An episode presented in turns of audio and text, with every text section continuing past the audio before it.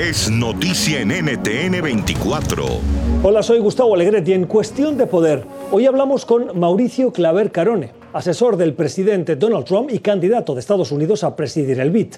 ¿Es su figura la que la institución necesita en estos tiempos de crisis? Eh, se puede ver el récord que tengo históricamente habiendo creado en el Congreso, en mis previas eh, posiciones, algunas de las coaliciones bipartidistas en el Congreso más grandes y más fuertes y más exitosas en varios temas. Eh, por lo cual mi trayectoria habla por sí mismo, escucharán de personas de ambos partidos lo que he hecho en cuestiones bipartidistas en un futuro y yo me siento confiado de que ocurra lo que ocurra en noviembre y ocurra lo que ocurra en el Congreso de los Estados Unidos, eh, que vamos a poder trabajar conjuntamente para una visión más eh, eh, ambiciosa, francamente, para el BID, porque no lo hemos hecho. Mire, un ejemplo, Gustavo. En los últimos meses, el Congreso de los Estados Unidos ha duplicado las líneas crediticias del Fondo Monetario Internacional, que son los NAPS, incrementó el capital del Banco Africano de Desarrollo, incrementó el capital del Fondo de, del IFC,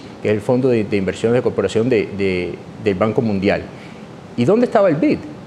Nadie ha hablado del BID. El Congreso se había olvidado del BID. Tenemos la oportunidad de francamente empezar a tener los debates adecuados para movilizar el capital necesario, los recursos históricos necesarios para ayudar a América Latina a salir de esta recesión histórica que lleva a cabo. Y nadie, nadie eh, sea por la politiquería el partidismo eh, eh, más único que pueda existir, nadie se va a oponer a este compromiso histórico de los Estados Unidos para ayudar a la región.